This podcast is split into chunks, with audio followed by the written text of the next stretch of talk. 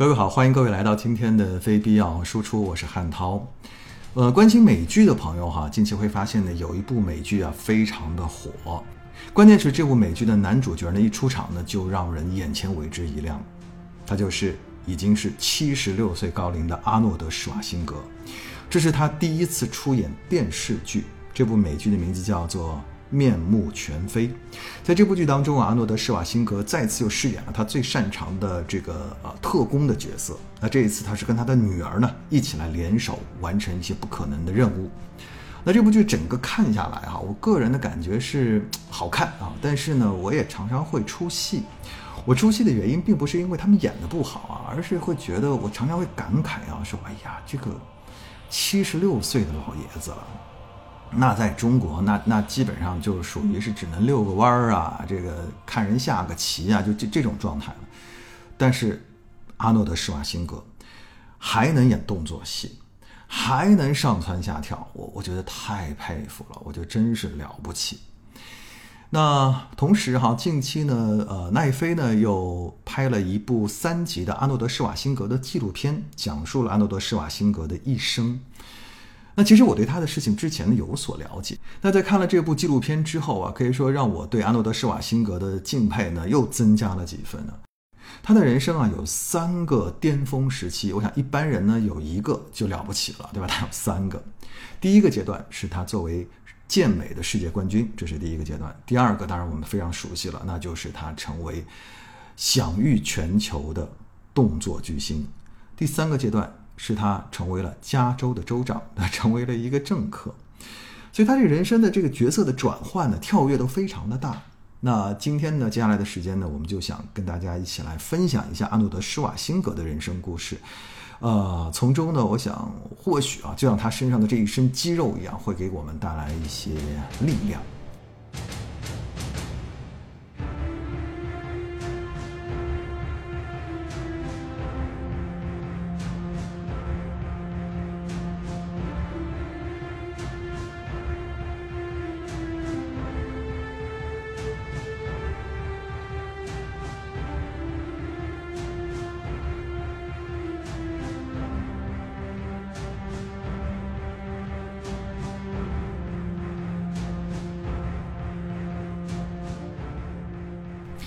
那首先，当然我们会看到他人生的第一个非常重要的高光时刻，那就是他作为健美先生的这样的一个阶段。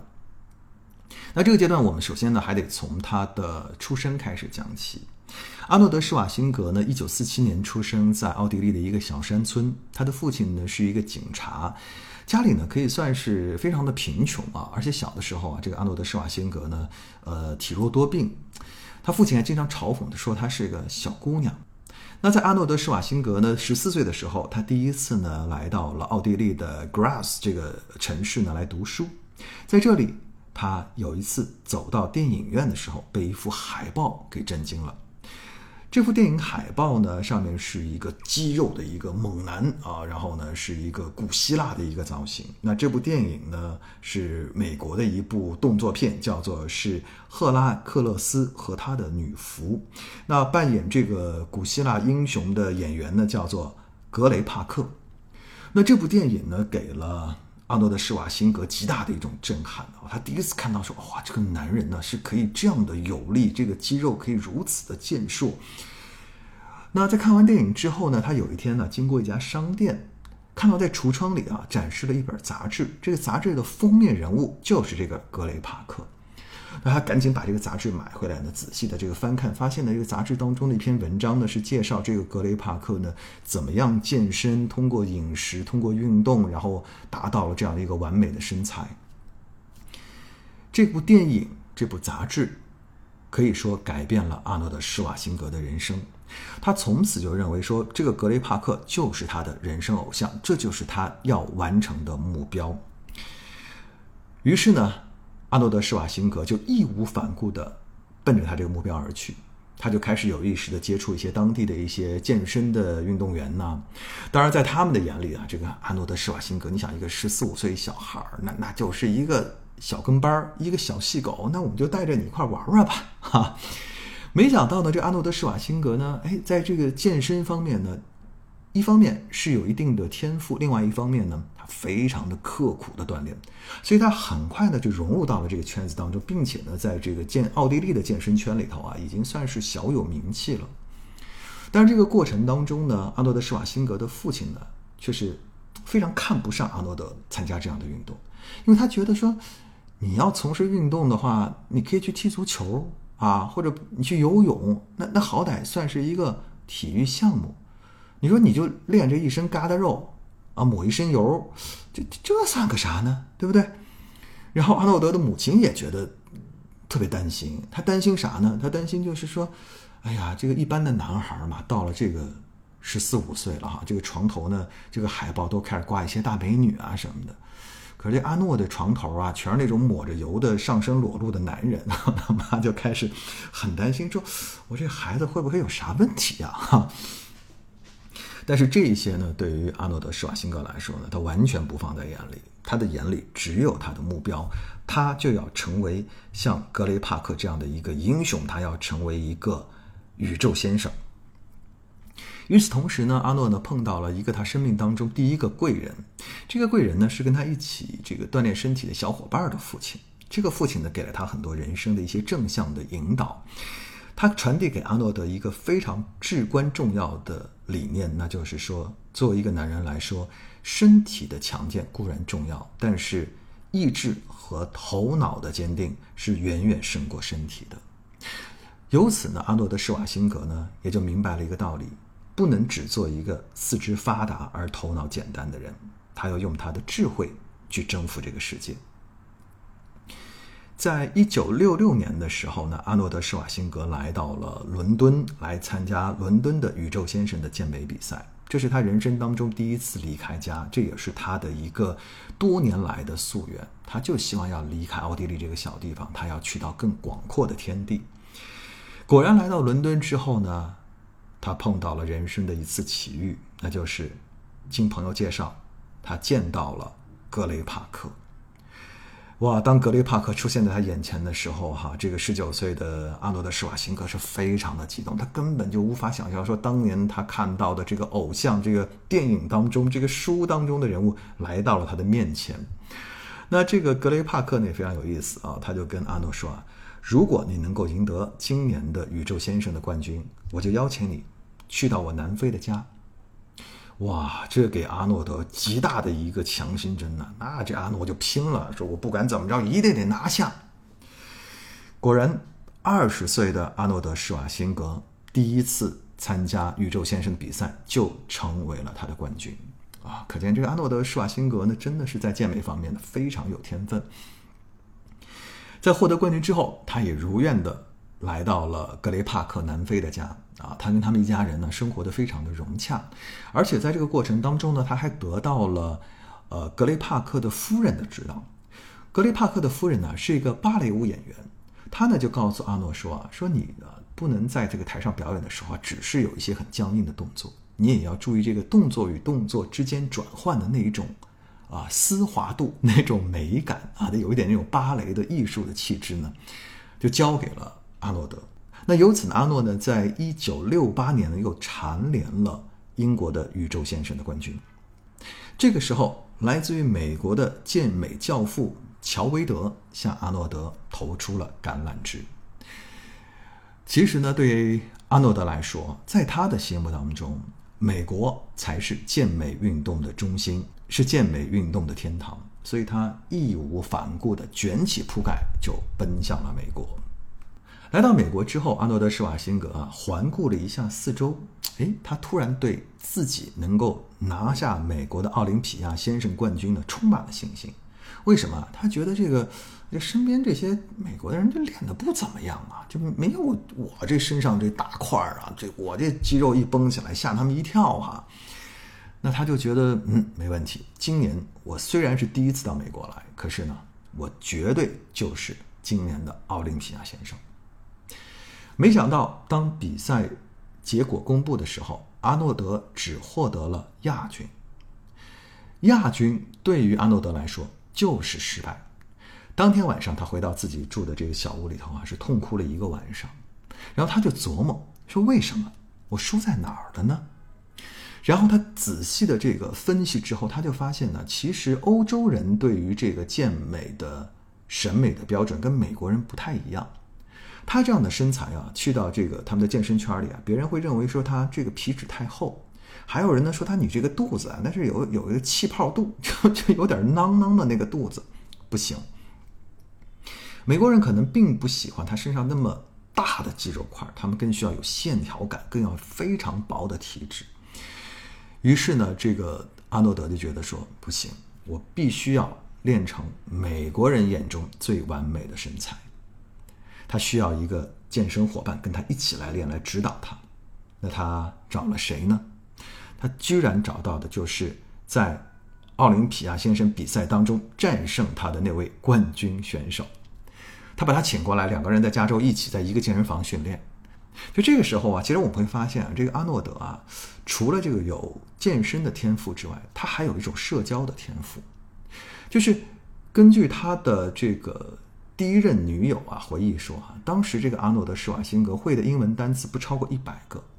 可是呢，他很善于跟人沟通，还可以让身边很多人都特别喜欢他。他所到之处啊，都能给别人带来非常多的欢乐。啊，他还同样不耽误他找女朋友啊，俩人约会看电影，啥都不耽误。虽然说呢，这个阿诺德·施瓦辛格呢初到美国呢，经受了一些坎坷，但是他也很快的融入了当地的社会，再加上呢，他这个非常刻苦的训练，在一九七零年，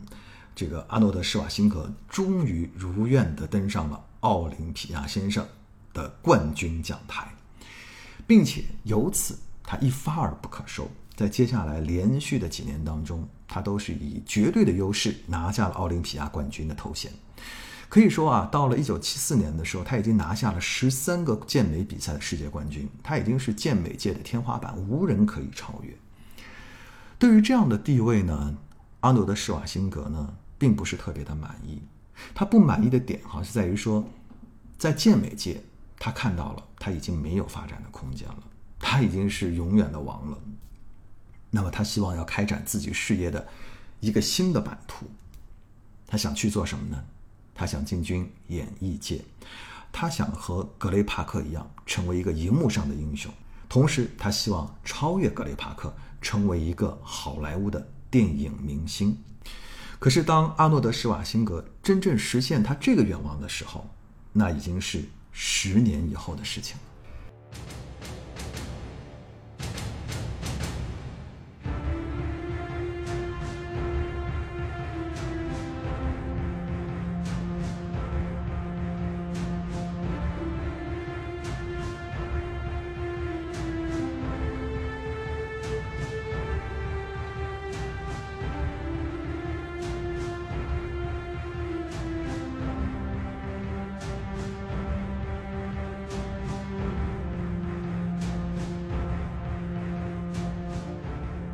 其实呢，在一九六九年的时候呢，阿诺呢就参演了一部电影了。这部电影叫做《大力神在纽约》哈。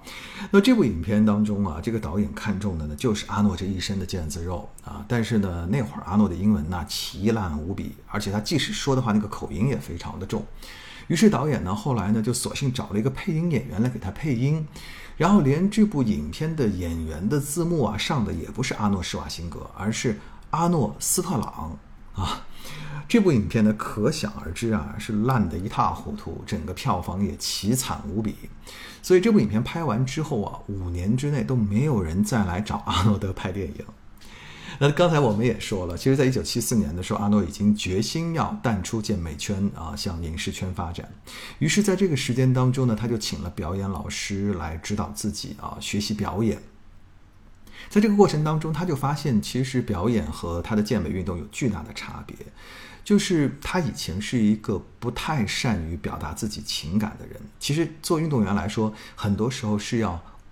遏制自己的情感表达，因为一旦有情感表达的话，可能你在舞台上表演或者你在比赛的时候，就会呃表现出那种情绪的波动。但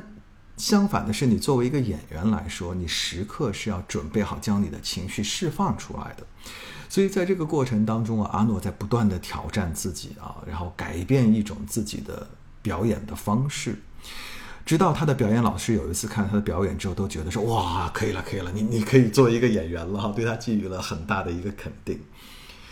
那终于机会来了，这一次呢是在一九七五年的时候，有一部电影叫做《保持饥饿》，找到了阿诺施瓦辛格。因为这部影片的这个主角啊，就是一个健美运动员。那当然，阿诺演起来就非常的自如了。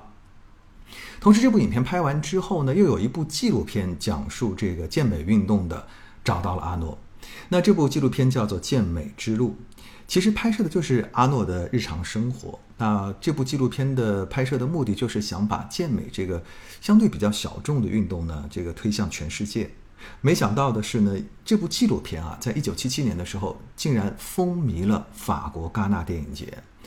当时阿诺去法国做这部纪录片宣传的时候，哇，那一众法国的女孩们就看到阿诺就疯了，就尤其是阿诺坐在海边呢，展现他的肌肉的时候，哇，那些女生尖叫连连哈。那因为这一部纪录片的风靡之后呢，很快保持饥饿，趁这个热度上映，那阿诺也因为这部影片可以说是在影视界呢崭露头角，甚至还拿下了当年的金球奖最佳新人。因为这样一部影片，阿诺算是得到了影视圈的认可了。那接下来呢，有一部对阿诺来说非常重要的影片的这个制片人找到了阿诺，这部影片叫做《野蛮人柯南》。但是那个时候啊，这个阿诺德啊，可能对于这个影视圈的规则也不太了解。这运动员嘛，有的时候有点直来直去啊。这个，他记得他第一次去到这个影片的制片人的办公室的时候，他看到那个制片人呢，他个头比较小，然后呢，就一个人呢缩在一个巨大的一个办公桌和一个还有一个沙发里头，然后他就直接就来了一句说：“你这么小个人，你要这么大个办公室干什么？” 制片人当时就怒了，说：“你给我出去！”你你还想拍戏？你还想混好莱坞？你知不知道我是谁啊？我封杀你！那这个制片人呢？随后就跟剧组说，无论如何不能用阿诺德施瓦辛格。但没想到的是呢，这部影片的导演呢，哎，也是一个特别倔强的人。他呢，就是喜欢阿诺德，他就觉得这个柯南这个角色呢，非阿诺德莫属。所以呢，这哥们儿呢，甚至哈，这个在开这个呃策划会的时候啊，直接拿了一把枪。来到了现场，把枪砰一下就放在了桌面上，就跟那个制片人说：“今天我就要阿诺德来演柯南。”就这下把那制片人给镇住了，说：“你你拍拍戏就拍戏，你拿枪干嘛呀？咱不如玩命。那那你要用你用吧，啊，反正反正我是当没看见。”阿诺德终于如愿的饰演到了野蛮人柯南这个男主角的角色，但其实这部片拍下来非常的辛苦啊，这个因为。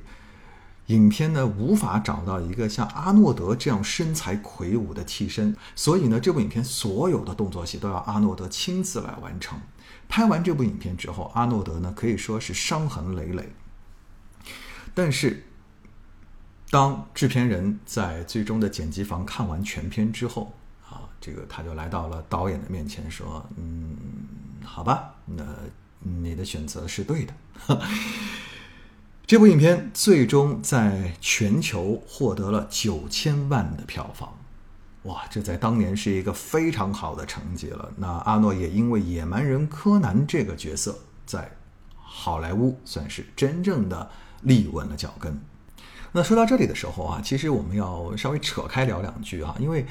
呃，要知道，任何一个成功的人，他能够踏上这个人生的巅峰，除了个人努力之外，其实社会环境，呃，契机也是非常重要的。要知道，进入到了八十年代啊，美国进入了一个快速的一个经济的增长期。那个时候呢，啊，里根是美国的总统，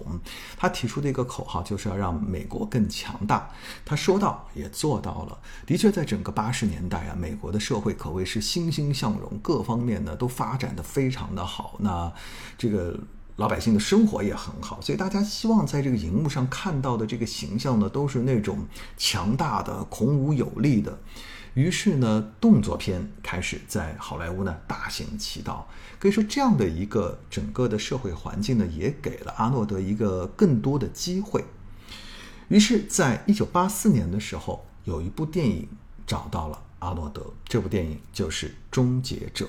他的导演呢是詹姆斯·卡梅隆，也就是后边的《泰坦尼克》的导演，也就是后边的《阿凡达》的导演。不过在当年，詹姆斯·卡梅隆还是一个初出茅庐的新人导演，而这部《终结者》呢，最开始呢是一部小成本的科幻片，所以他们都想用一些新人呐，一些哎，这个是这个新兴的面孔，咱们来试一试。而当时这个终结者的角色有两个备用的演员啊选项，一个当然是阿诺施瓦辛格了，那另外一个呢是 O.J. Simpson。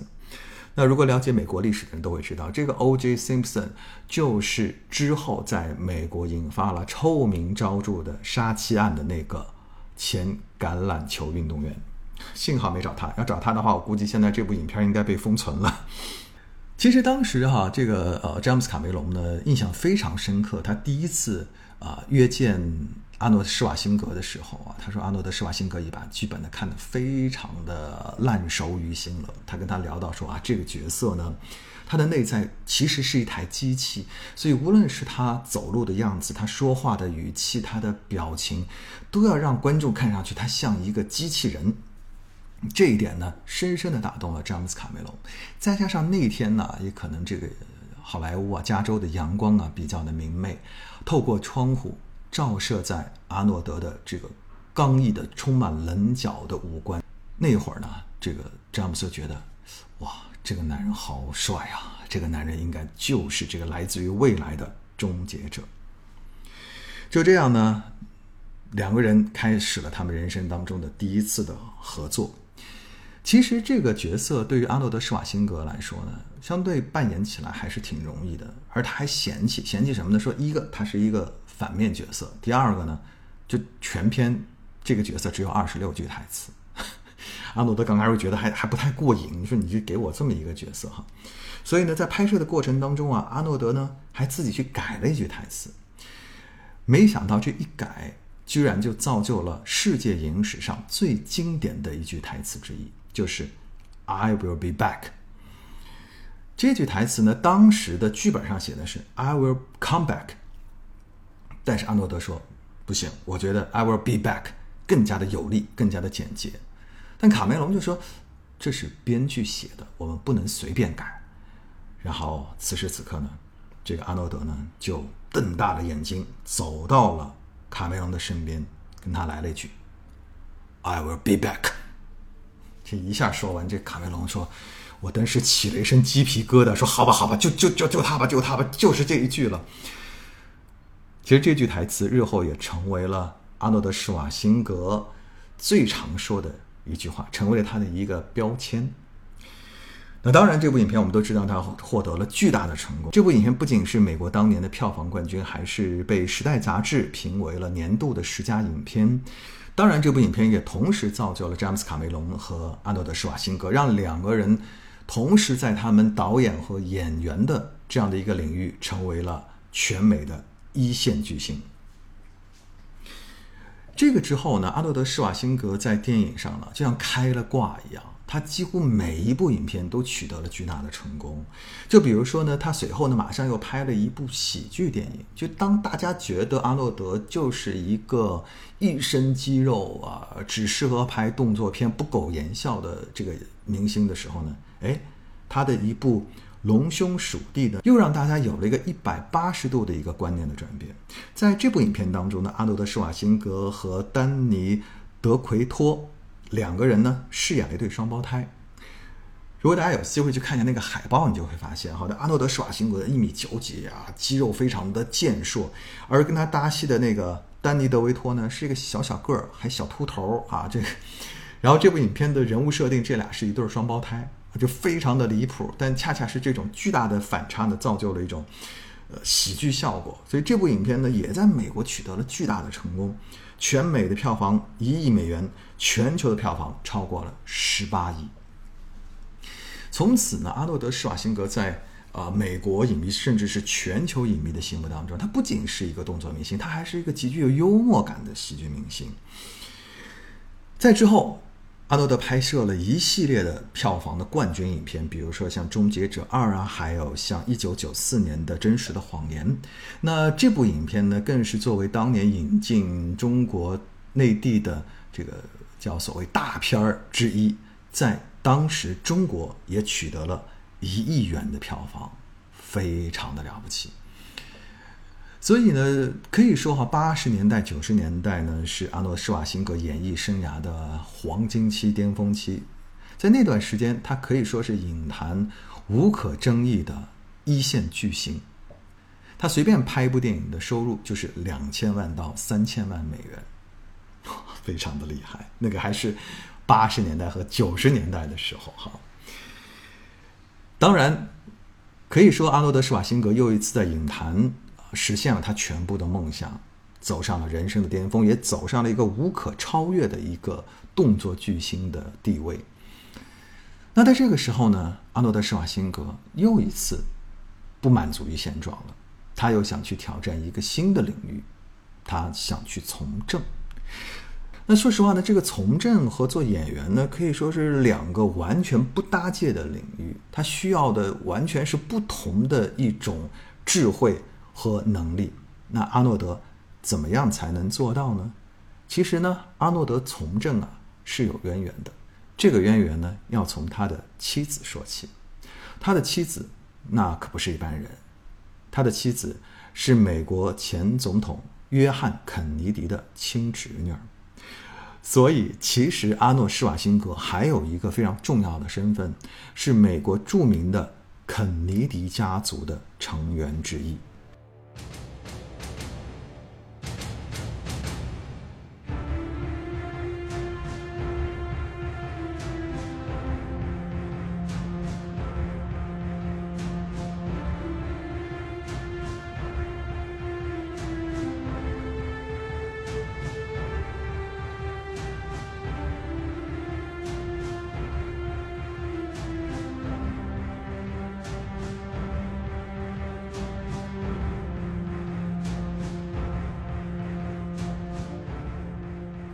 时间呢倒回到一九七七年，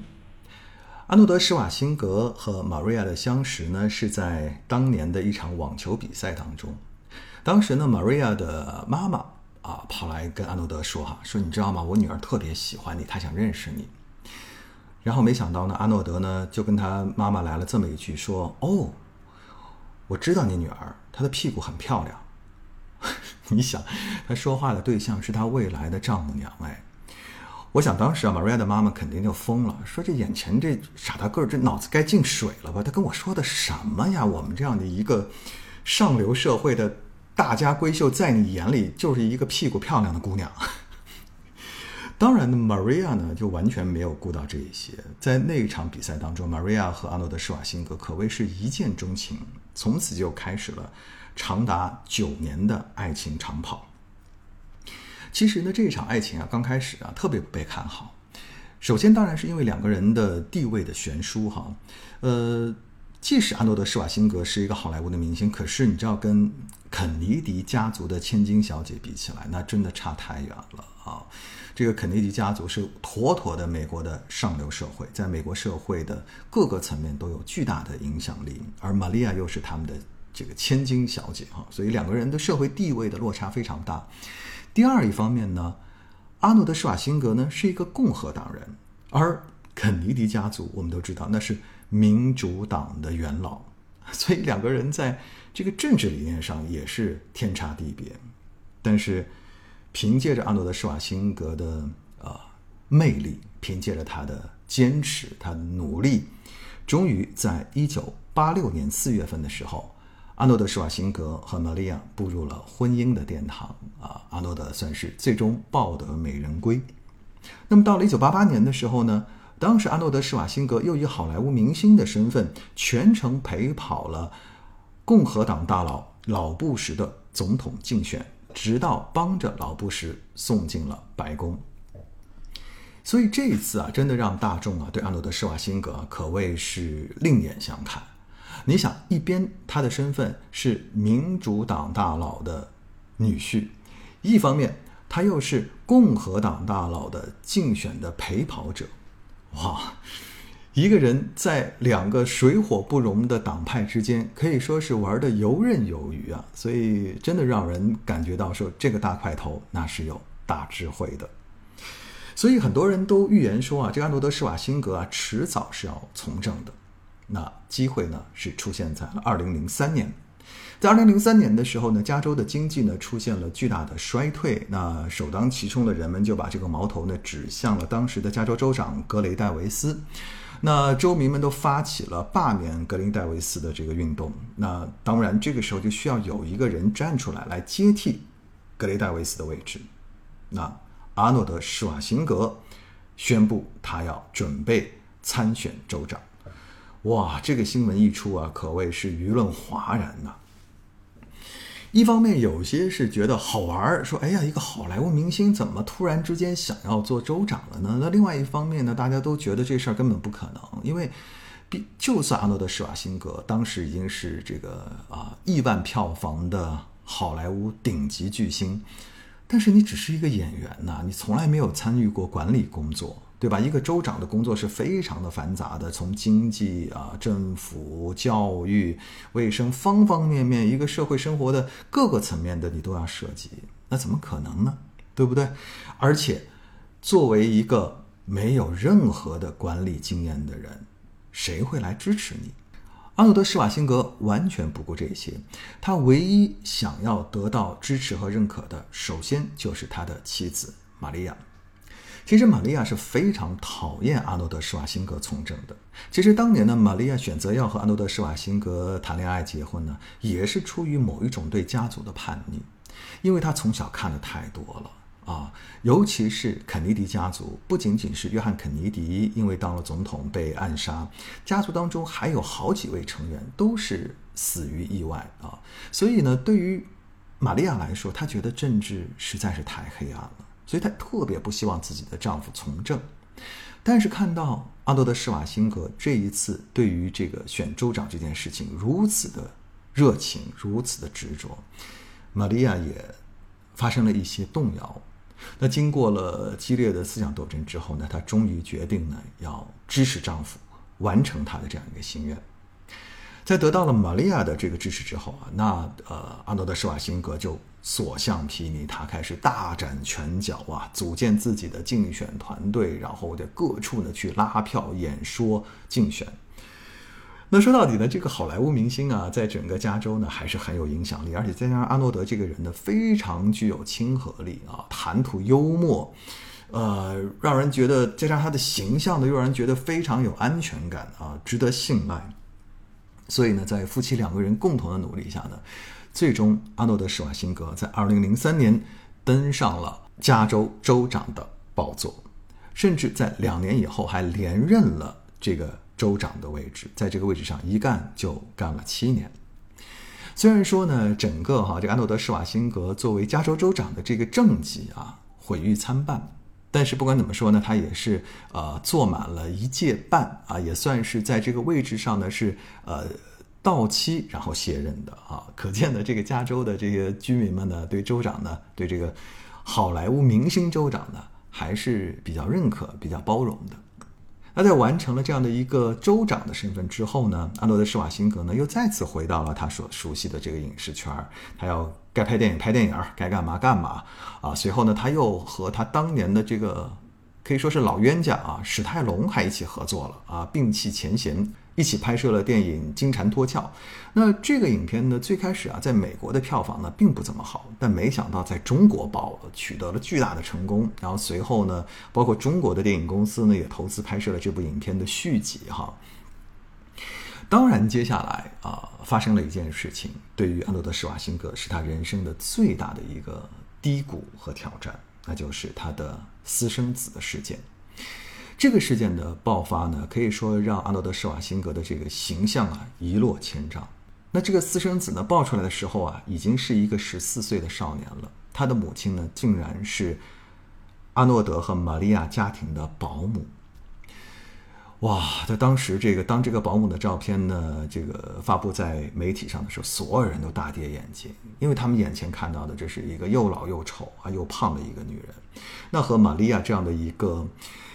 名门望族的啊，千金小姐啊，大家闺秀，完全是天壤之别啊！所以当时很多人非常的疑惑，说你你这个阿诺德施瓦辛格怎么会出轨这么一个女人。当然，这件事情对玛利亚的打击非常大。虽然在这个之前呢，阿诺德施瓦辛格呀，经常零零散散有很多的这个桃色啊、花边小新闻呢爆出来，但是第一没有证据，第二呢，这个好莱坞明星嘛，这种事儿也是很难免。那玛利亚呢，也是睁一只眼闭一只眼。但是没想到这一次这个事情就发生在自己的眼前，而且这个私生子啊已经是十四岁了，也就是说，阿诺德整整欺骗了他十四年。于是呢，这个玛利亚呢是忍无可忍，和阿诺德提出了离婚。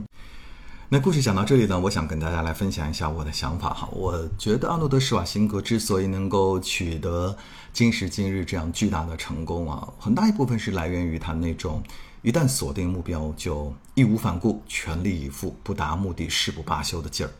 而这股劲儿呢，我想在很多的成功人士身上我们都可以看到。但是另外一方面，也许在阿诺德如此强大的一个身躯的。包裹之下，在他的内心深处，依然住着那个来自于奥地利小山村、时常会被父亲嘲笑的体弱多病的小男孩。这个小男孩需要一份全然包容的平等的爱，而这份爱，也许是他那个来自于显赫家族的前妻无法给予他的。那好了，今天的故事到这里差不多就告一段落了。那各位听完之后有什么样的感想呢？欢迎各位在评论区给我来留言，更欢迎各位呢给我们来点赞转发，让更多的人呢可以听到我的非必要输出。感谢各位了，我们下次节目再见。